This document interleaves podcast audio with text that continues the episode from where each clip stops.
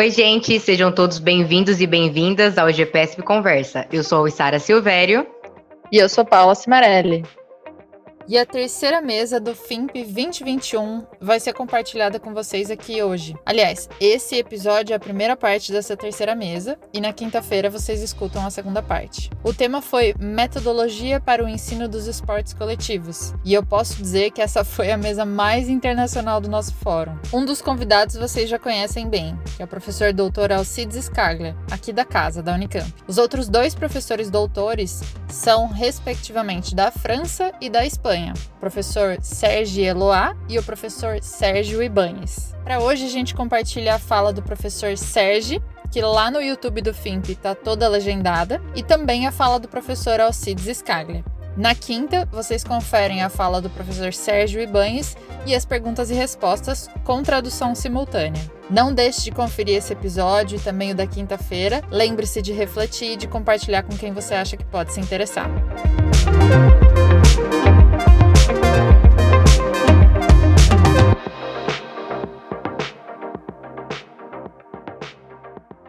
Olá, boa tarde a todas e todos. Espero que vocês tenham um excelente dia e estamos aqui em mais uma mesa do FIMP. Gostaria de parabenizar as pessoas que estão na organização deste evento, o Fórum Internacional de Pedagogia do Esporte, que está acontecendo nessa semana, e hoje agradecer especificamente por esta mesa. E eu gostaria de me apresentar. Primeiro, eu sou a Tatiane Craimbu, eu sou formada doutora pela Unicamp. Hoje estou como docente da Faculdade de Educação Física e Dança da Universidade Federal de Goiás e co-líder do Laboratório de Estudos em Pedagogia do Esporte da UFG. Neste momento, eu gostaria de chamar os palestrantes dessa mesa, que é intitulada Metodologia para o Ensino dos Esportes Coletivos. É, em primeiro lugar, eu convido agora o professor doutor Sérgio Eloá. Também gostaria de convidar o professor doutor Sérgio Ibanes e também gostaria de convidar o professor doutor Alcides Scaglia. Sejam bem-vindos. Uh, vou fazer a apresentação do professor Sérgio Eloá. O professor Sérgio Eloá é professor doutor na Universidade de Paris, no, de no Departamento de Ciências e Técnicas de Atividades Físicas e Desportivas. O professor possui experiência como treinador esportivo em contextos de alto rendimento e seus interesses de pesquisa estão voltados para a pedagogia do esporte, em especial para os métodos de ensino voltados para a compreensão tática, tendo contribuições significativas com produções acerca de modelos como o TGFU. Boa tarde, professor. Também gostaria de apresentar o professor Sérgio José Ibanes Godoy, que é doutor em Educação Física pela Universidade de Granada, professor catedrático da Faculdade de Ciências do Esporte da Universidade de Extremadura, na Espanha. Boa tarde, professor Sérgio Ibanes, bem-vindo. Boa tarde. E também gostaria de apresentar o professor Alcides José Escaglia, que é licenciado e bacharel em Educação Física pela Universidade Estadual de Campinas, mestre em Pedagogia do Esporte e doutor em Pedagogia do Movimento pela Universidade Estadual de Campinas. Atualmente é docente na Faculdade de Ciências Aplicadas, FCA, no curso de Ciências do Esporte, da Universidade Estadual de Campinas. Boa tarde, professor Alcides. Boa tarde a todos e todas. Uh, eu também gostaria de apresentar a professora Paula Corsacas, que hoje estará fazendo a tradução do professor Sérgio Eloá. Bem-vinda, professora Paula. Bom, todos devidamente apresentados. Dizer para vocês que é um, uma imensa honra estar nesta tarde com todos vocês e passo a palavra ao professor Sérgio Eloá para fazer a sua fala. Bonjour de la France. Hello from France. First of all, I want to thank the organizers of this forum to inviting me. I hope that in the near future we can meet again in France or in Brazil. My contribution will focus on the place of opponents in the teaching learning process of opposition sport. Why this presentation? To share the René Delaplace's legacy. My work was very strongly influenced by a practitioner researcher in French sports pedagogy named René Delaplace.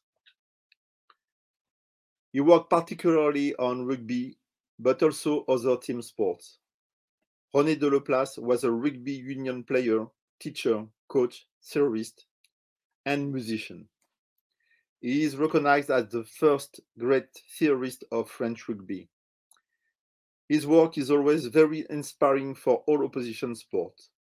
Unfortunately, he left us in January 2010, but his work continues to generate a lot of researches in France. I want to share with you what I consider to be a healthy alternative to the methods currently in force all over the world. I will take advantage of this presentation to read various quotes, and the first one seems to me to set the tone. This is René Delaplace. Because what sport, and in particular collective sport, seems to us to emphasize more and more is that the human subject cannot fail to be mentally active at the same time as physically and physiologically active in any effort to relate to his environment or consequently in any effort to learn whatsoever. Since the 60s, we can do the same observation. In the majority of cases, both the teaching and training of opposition sports are done without opponents. Nevertheless, for us, and we will have the opportunity to repeat this often, in the complex system of information that the situation provides to the player, those that are provided by the conscious and desired perception of the modulated response of the opponent are the fundamental information.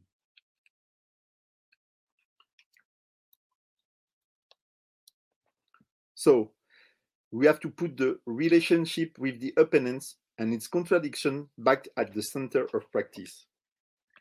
Is it easy to do that? No. Is it possible to go down this road?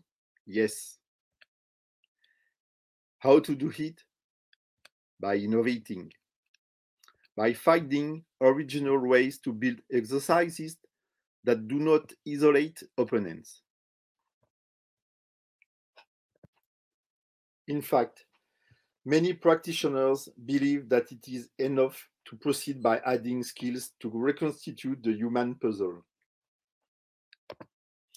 Noting the small unity that the exercise represents for us.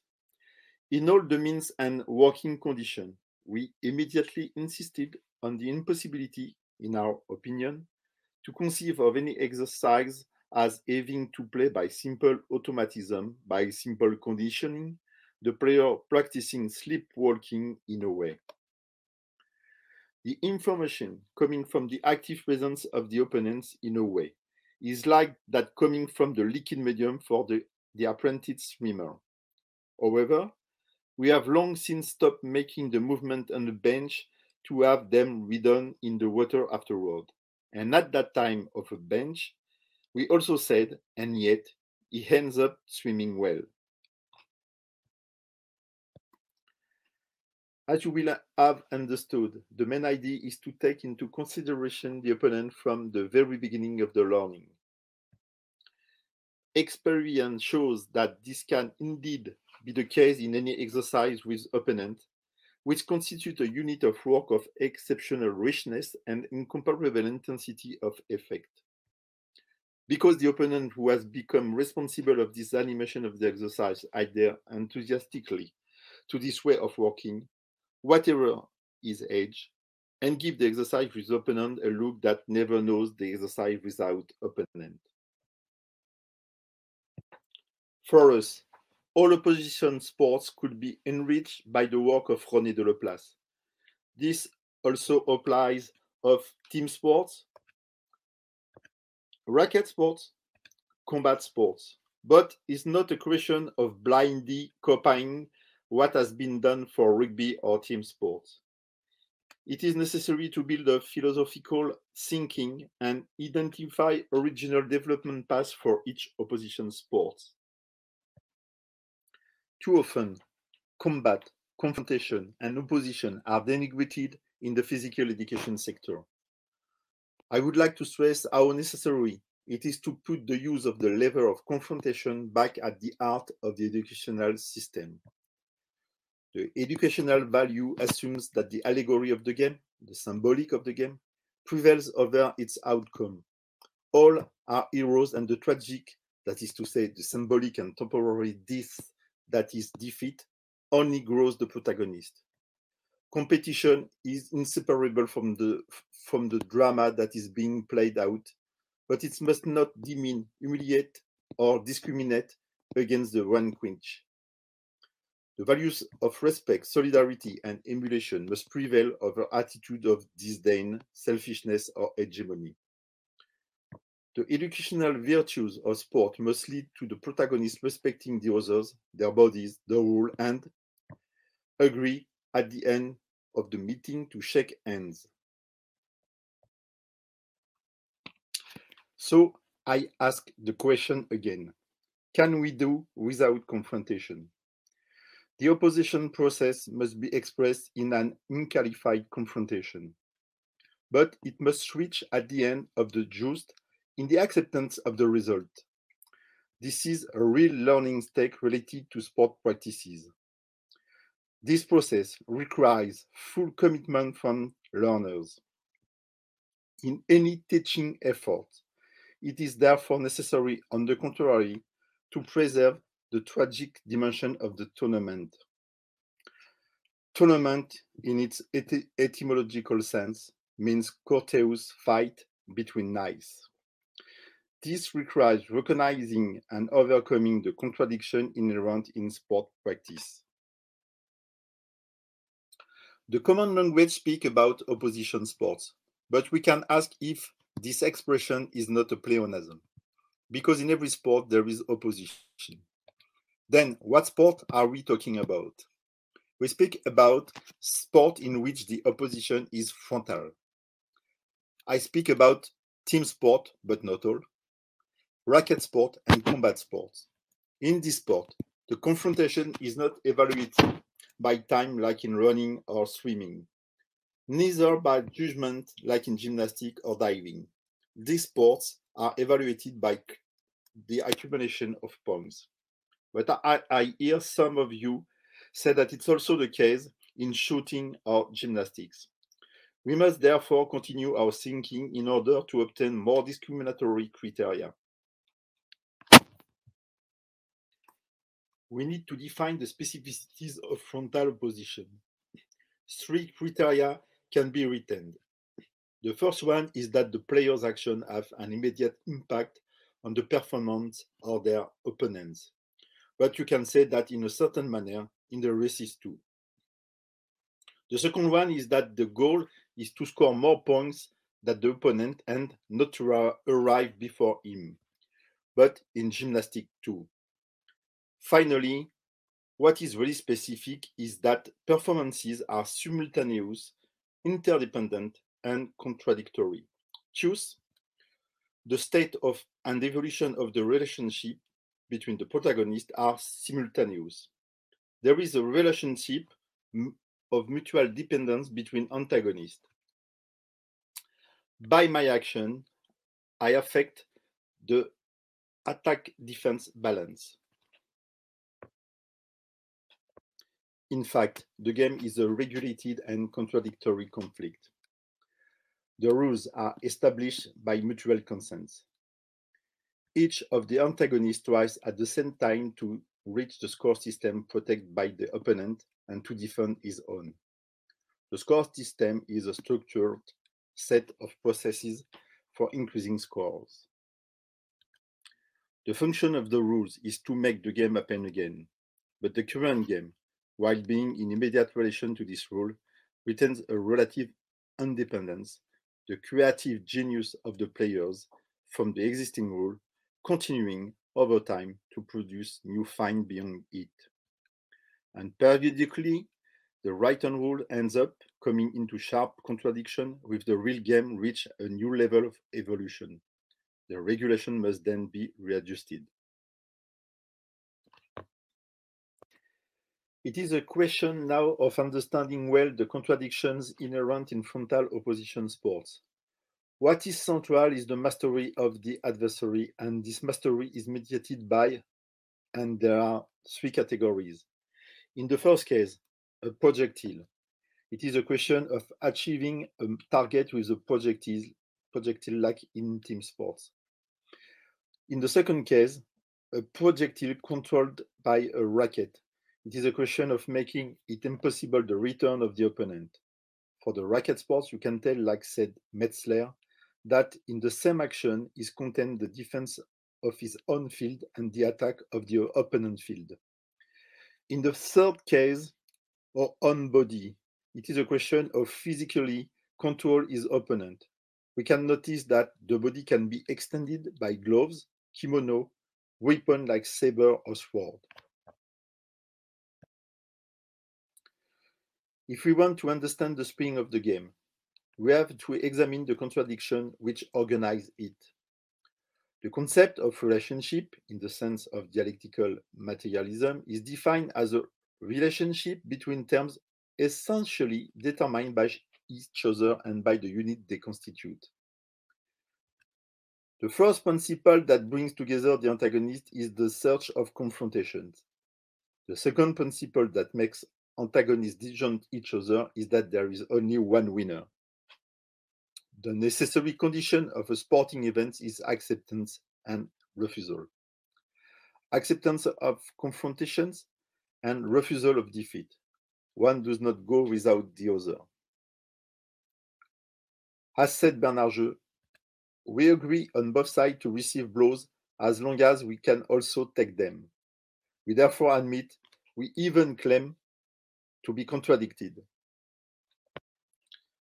The expression of contradiction in the attack defense relationship can be expressed in this way.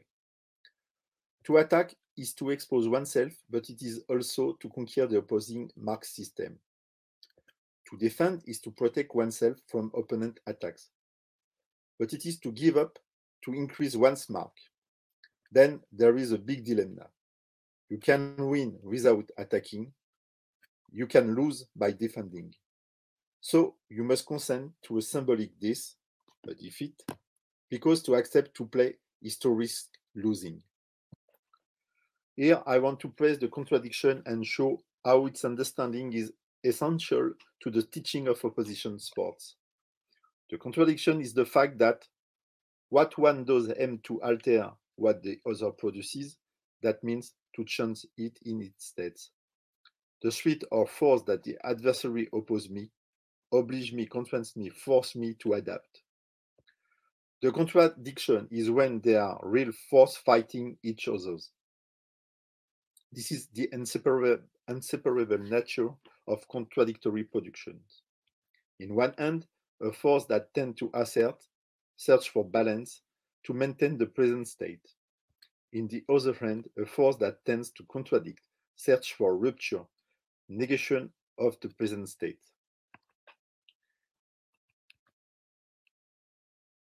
As said Bernard what is the sporting effort, indeed, if not the will to contradict any opposition and to prepare to respond to everything? Now, I would like to give examples of opponent relationships in team sports. In two theses that I directed, we worked to describe the different kinds of relationships with the adversary we conclude that four of them should be taken into account the essence, the opposition relationship, the balance of power, and the momentum. But before to describe these relationships, we must specify which team sports we take in example. Several criteria allow us to precise which team sport we consider.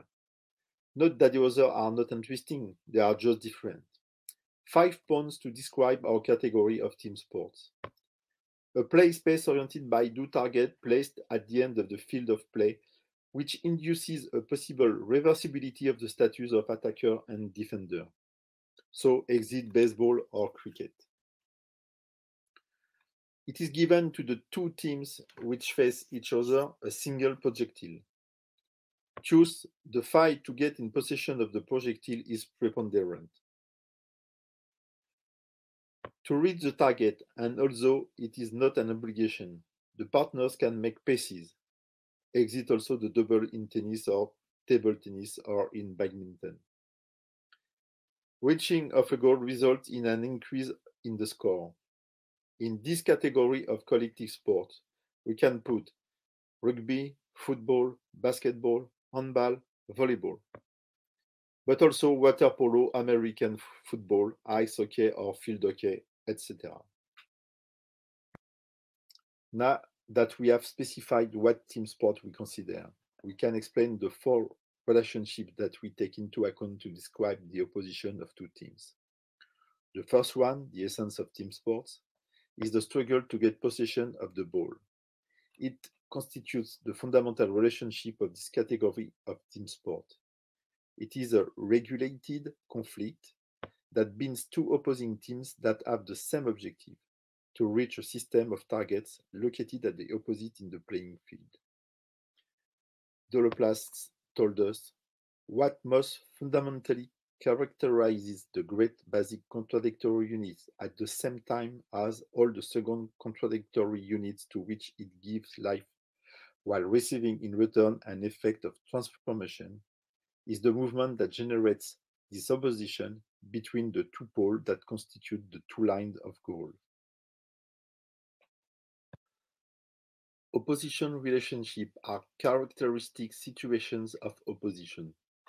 For instance, serve-receive module in volleyball.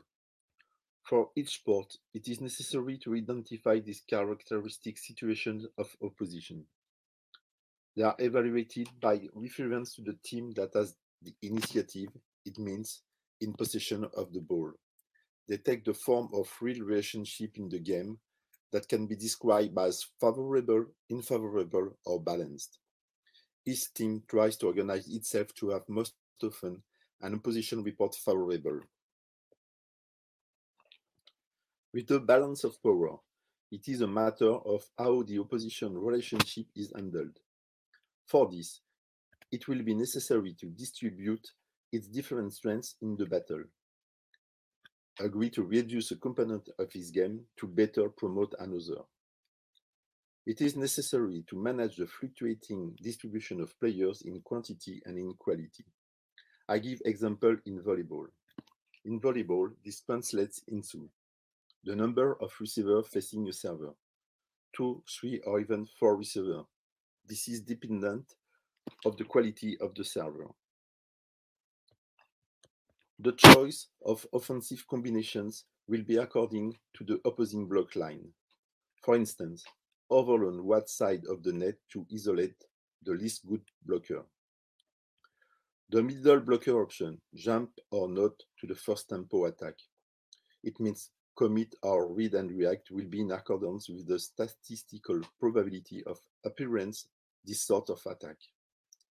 Choose to block at two or three player will be in the consideration of the efficiency of this or that player. The balance of power is therefore the consequence of a specific strategic tactical organization. The latest report we want to discuss here is the momentum. It is not the easiest to grasp, but it seems promising. The momentum is an ambiguous concept. It is said that is, it is necessary to take advantage of the momentum of the moment, of favorable circumstances, to create a dynamic, to have the wind in its sails, continue on its momentum. We speak about favorable momentum considering the weather, the situation, the economic circumstances lends itself well or is propitious to a particular action. But nothing is said about the outcome of this action.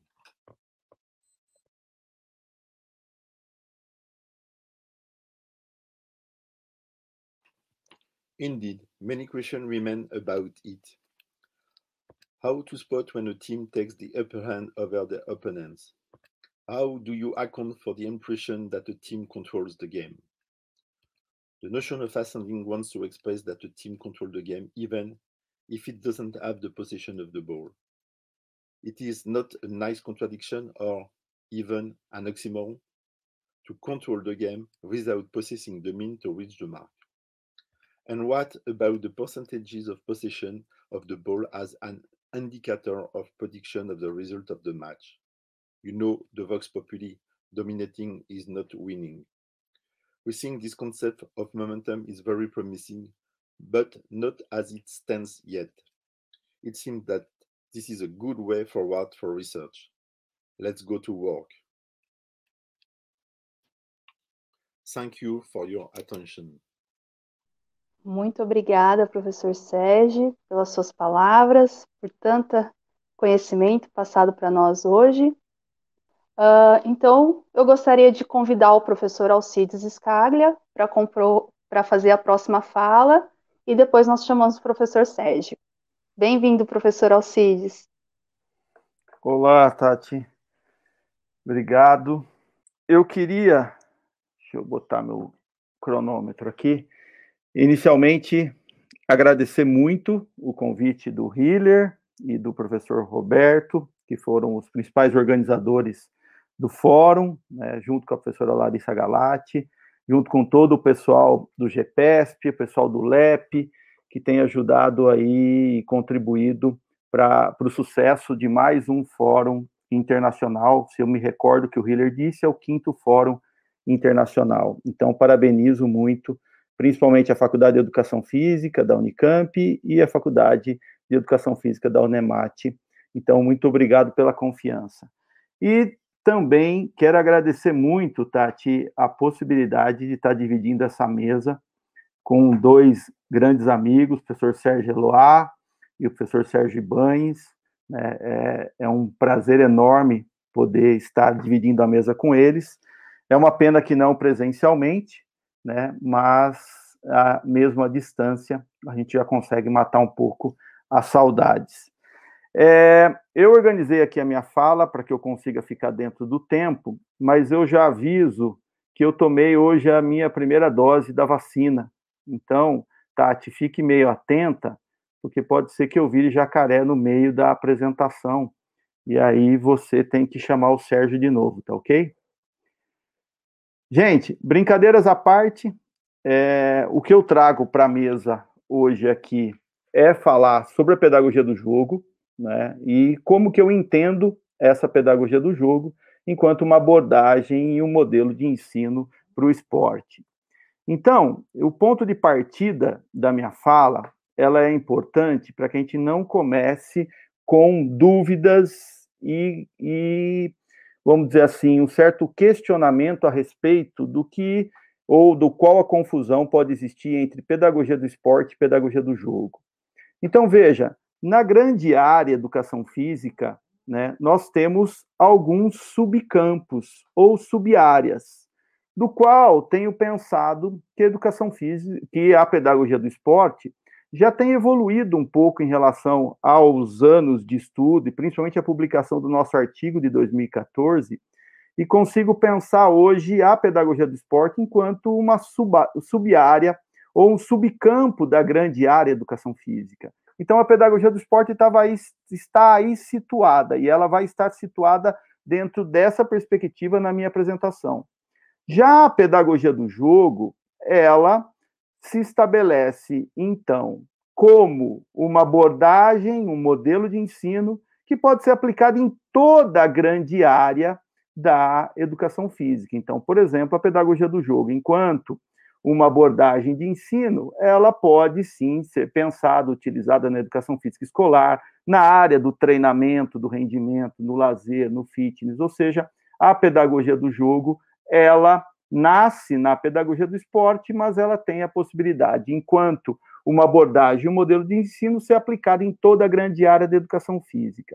E quando eu penso a pedagogia, e aí é um outro, a pedagogia do esporte, aí é um outro ponto importante de contexto de fala, é exatamente entender que eu penso a pedagogia do esporte a partir da pedagogia, da grande área mãe, e principalmente da pedagogia entendida enquanto ciência da prática educativa.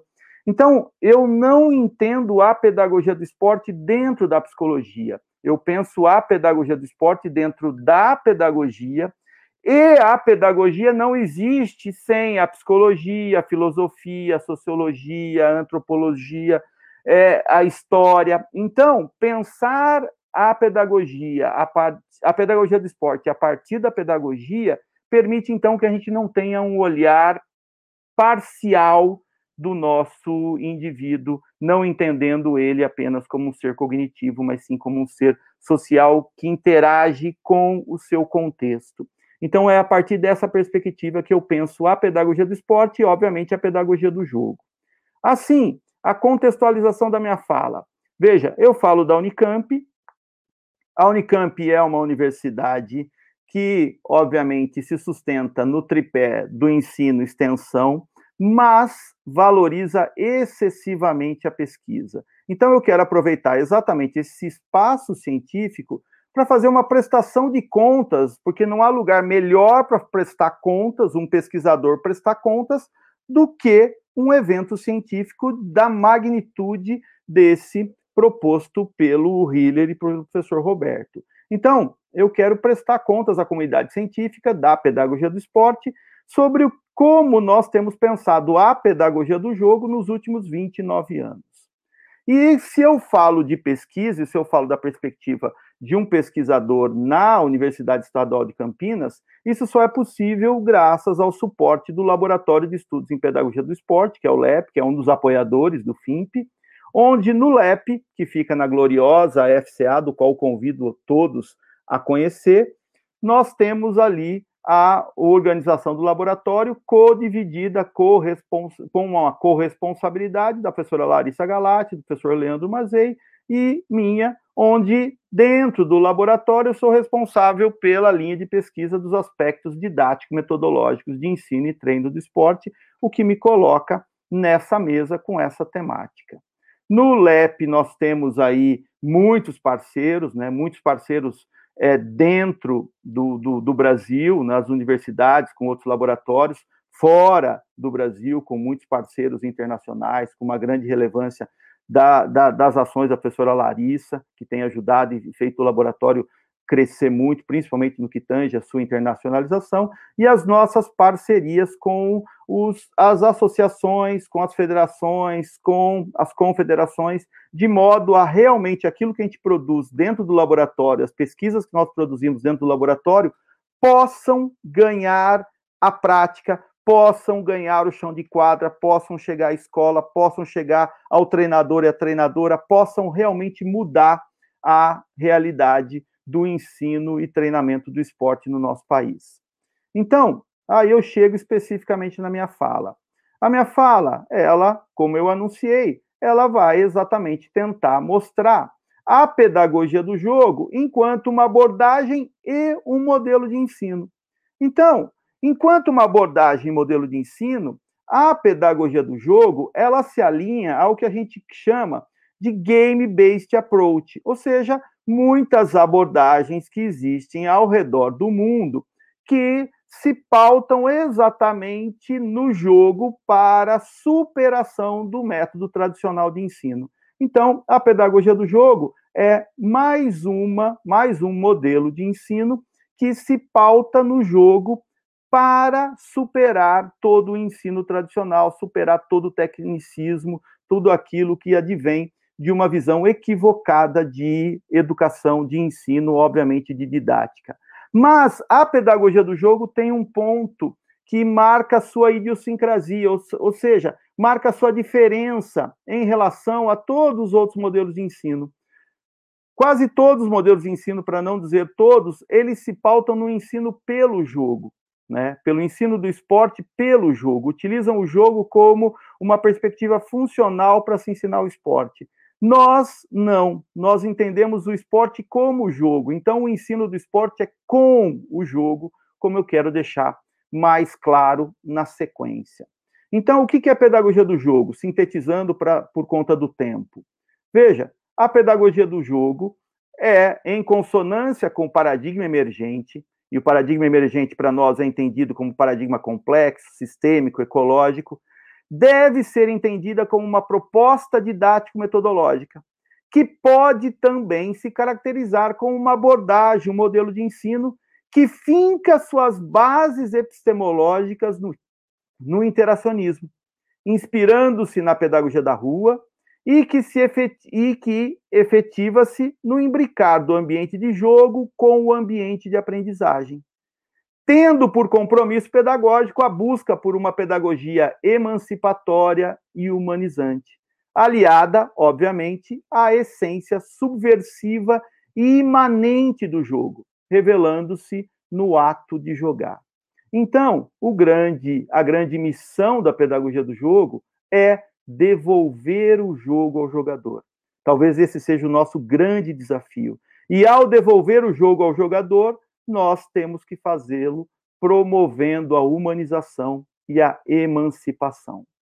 Nesse sentido, o ponto central da minha fala, para que eu possa ficar dentro do meu tempo aqui proposto pelo Deus Cronos, que é ali colega do Hiller e do professor Roberto que estabeleceram a mesa, então eu vou centrar a minha fala, e esse vai ser o foco central da, da minha discussão aqui, que é falar sobre a pedagogia do jogo enquanto uma abordagem de ensino. Então, eu só vou dar pistas do modelo de ensino e vou destacar mais a pedagogia do jogo enquanto uma abordagem de ensino, até para evitar qualquer perspectiva contraditória de pensar a pedagogia do jogo enquanto um cerceamento da construção e do protagonismo do professor e da professora em relação à nossa proposta. Nós não queremos criar uma catequese, nós não queremos criar uma igreja da pedagogia do jogo. E sim, ao pensar os princípios que estabelecem a pedagogia do, do jogo enquanto uma abordagem, possibilite que cada professor crie o seu modelo de ensino pautado nos princípios, nos conceitos base da pedagogia do jogo, que são estabelecidos aqui pelo, por, pelos nossos três ambientes: o ambiente informal de aprendizagem, o ambiente de jogo e o ambiente específico de aprendizagem. E será sobre esses três ambientes que eu vou gastar mais o meu tempo. Então, veja, as bases da pedagogia do jogo estão aí postas. E essa figura, ela é muito importante para mim porque ela representa muito bem como que nós entendemos o imbricar dessas três bases, desses três ambientes. Ou seja, a perspectiva de entender que o ambiente de aprendizagem só existe imbricado ao ambiente de jogo e inspirado, envolto por uma pedagogia da rua que vai caracterizar o nosso ambiente informal de aprendizagem, como eu quero deixar claro aqui. Então, eu vou falar de três grandes desafios para a gente entender a pedagogia do jogo enquanto uma abordagem. O primeiro grande desafio é entender o que é pedagogia da rua. E veja, quando nós falamos pedagogia da rua, e infelizmente no Brasil isso virou um pouco de moda, mas as pessoas falam de rua a partir do paradigma positivista. Então acha que rua é meio de rua, é meio entre as calçadas e não é. Para nós, rua e já há muito tempo, rua é espaço, rua é ambiente, rua é onde se manifesta o lúdico. Veja o Tostão nesse excerto aqui. Veja, o Tostão vai dizer: Muitos estudos científicos mostram que a habilidade e a criatividade surgem na infância, para depois serem aprimoradas. O menino precisa brincar com a bola, sem compromisso, para depois aprender a técnica, a tática, o jogo coletivo e a posição do campo. Mas veja esse destaque dentro do excerto do Tostão. Olha o bom senso do nosso grande Tostão. A liberdade de brincar, e não o lugar, o campo de terra, é que era importante. Então, quando nós falamos de rua, nós não estamos falando do lugar, nós estamos falando do ambiente, do ambiente onde se manifesta a liberdade de brincar. Então, desde a década de 90, nós estamos estudando a pedagogia da rua exatamente para entender que talvez, né, que era a nossa hipótese na década de 90, a existência de uma pedagogia presente no futebol de rua. Então, a partir da década de 90, nós começamos a tentar entender essa hipótese da pedagogia da rua. E essa hipótese da pedagogia da rua foi nos levando à construção de uma tese da pedagogia da rua que se sustenta muito nos estudos da pedagogia, da didática, da metodologia, muito na cultura lúdica, mas o ponto decisivo para a gente transformar uma hipótese da pedagogia da rua numa tese da pedagogia da rua advém dos estudos da teoria do jogo.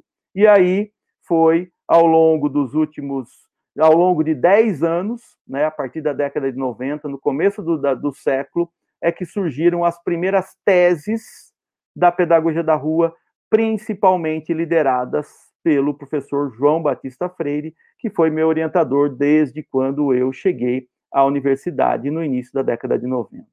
Então, a pedagogia da rua, em síntese, trata-se de um processo, olha que interessante, trata-se de um processo de aprendizagem aprendizagem, pautada pelo jogo e suas idiosincrasias, expressa no ato lúdico de jogar e marcada decisivamente pelo ambiente de aprendizagem colaborativo informal. Então, isso é a pedagogia da rua. A pedagogia da rua se estabelece, então, enquanto um rico ambiente informal de aprendizagem, do qual nós não podemos desprezar. E aí está todo o problema hoje no Brasil, que é exatamente o desprezo e a impossibilidade da existência desses ambientes informais de aprendizagem como complemento aos ambientes formais de aprendizagem.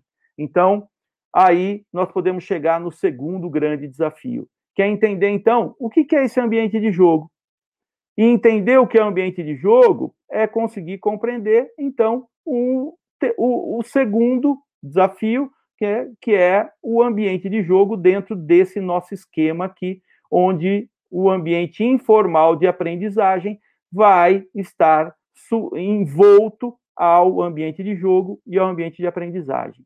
Então, para entender o ambiente de jogo, eu tenho que entender o que é jogo. E aí está um ponto crucial, e aí tá, está aquilo que nós entendemos quando, como o grande diferencial da proposta que é e que se perfaz a pedagogia do jogo é entender que o jogo não existe em si. O jogo, ele vai se manifestar nos jogos, ou seja, o jogo vai se manifestar, por exemplo, no esporte e na brincadeira.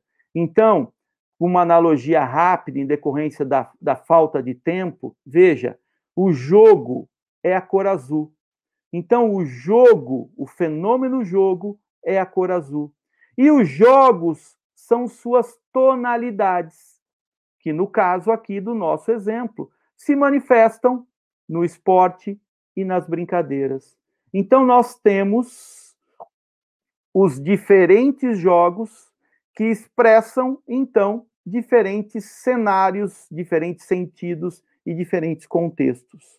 Mas estes jogos, para se estabelecerem enquanto jogos, eles precisam ter aí o que a gente chama de da cor azul do jogo, entendido então enquanto um estado de jogo. Então eu tenho um estado de jogo, né, que garante o tom de azul.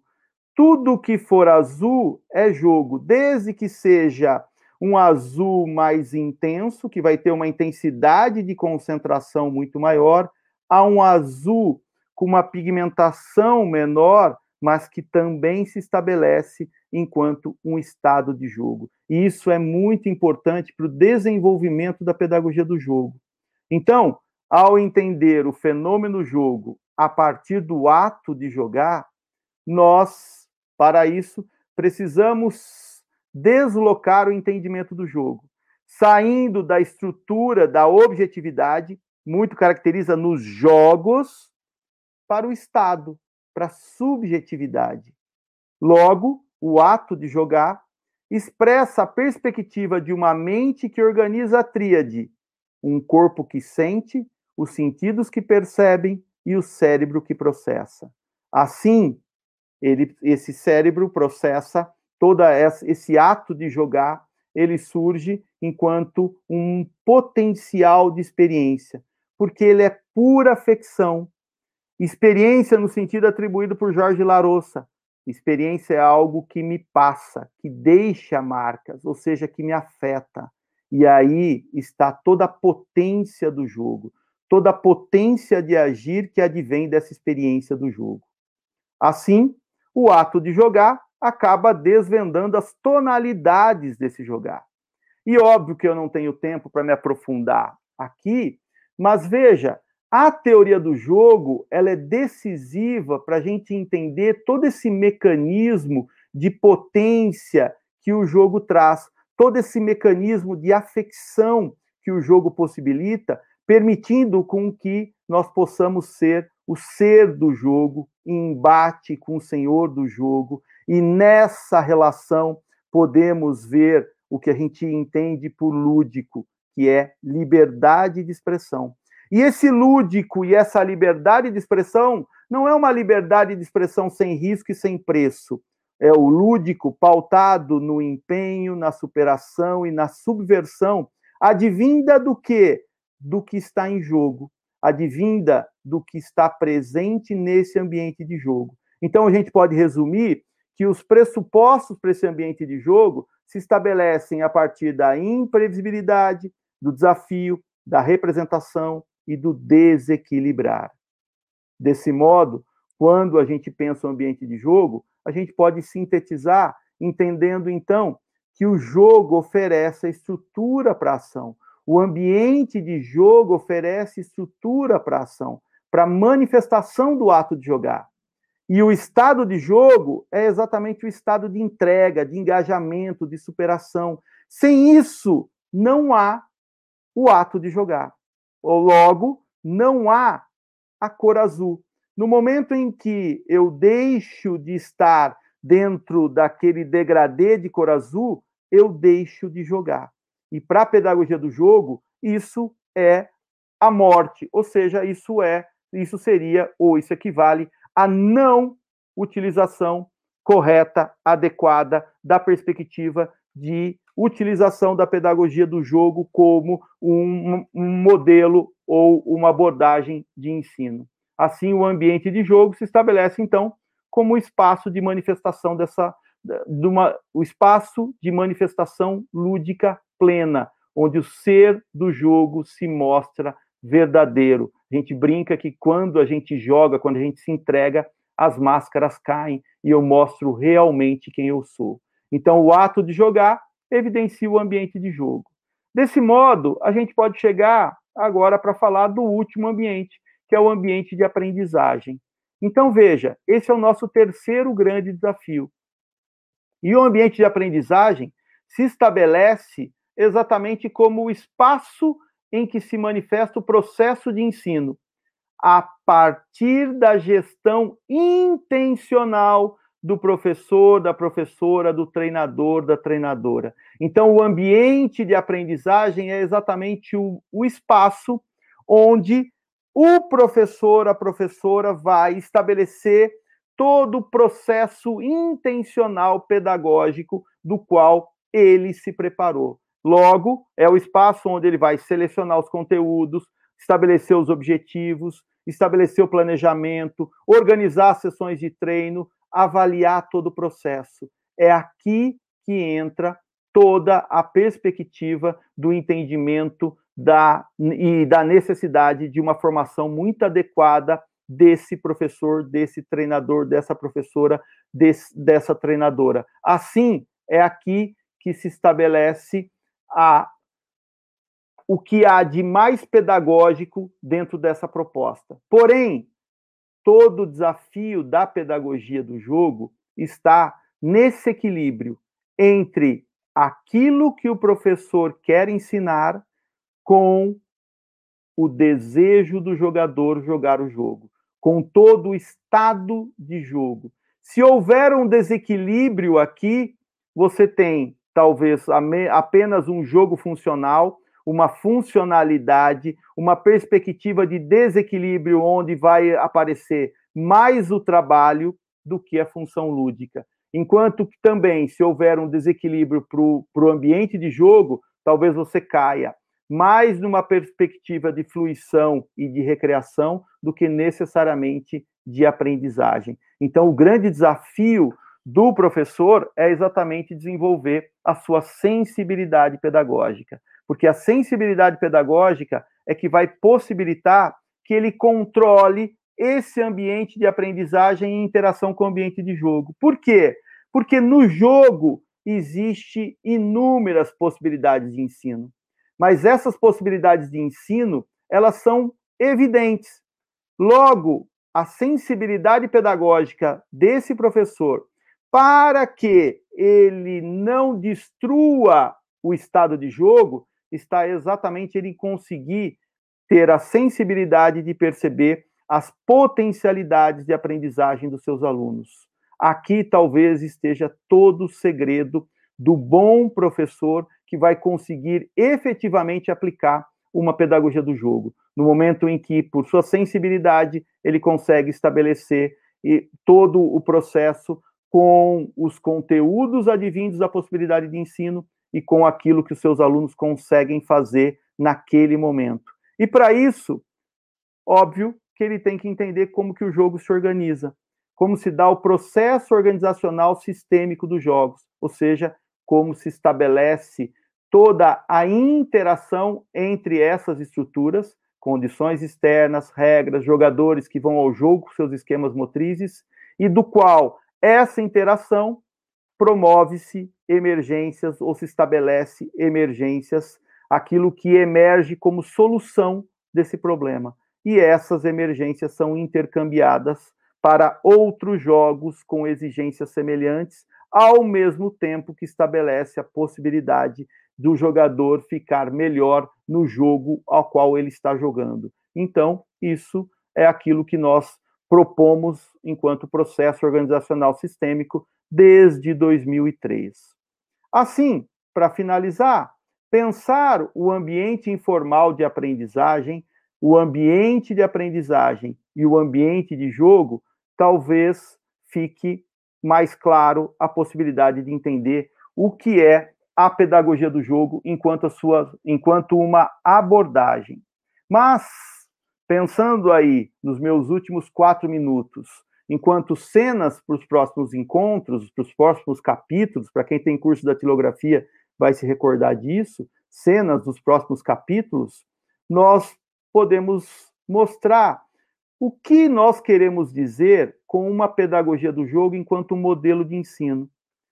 Para desenvolver o modelo de ensino da pedagogia do jogo, nós, obviamente, precisamos construir inúmeros estudos, pesquisas, e a partir das colaborações internacionais, da atuação dos nossos orientandos de mestrado, doutorado, iniciação científica, dos projetos de pesquisa fomentados, dos inúmeros artigos publicados, capítulos de livros, que hoje chegam a esse número expressivo, que permite, direto ou indiretamente, sustentar inúmeros conceitos da pedagogia do jogo, nós podemos evidenciar alguns conceitos que são caros para a aplicação dessa proposta. Então, quando a gente fala de modelo de jogo, desculpa, nós falamos de da pedagogia do jogo enquanto um modelo de ensino, nós estamos falando exatamente da possibilidade de ver a pedagogia do jogo em ação.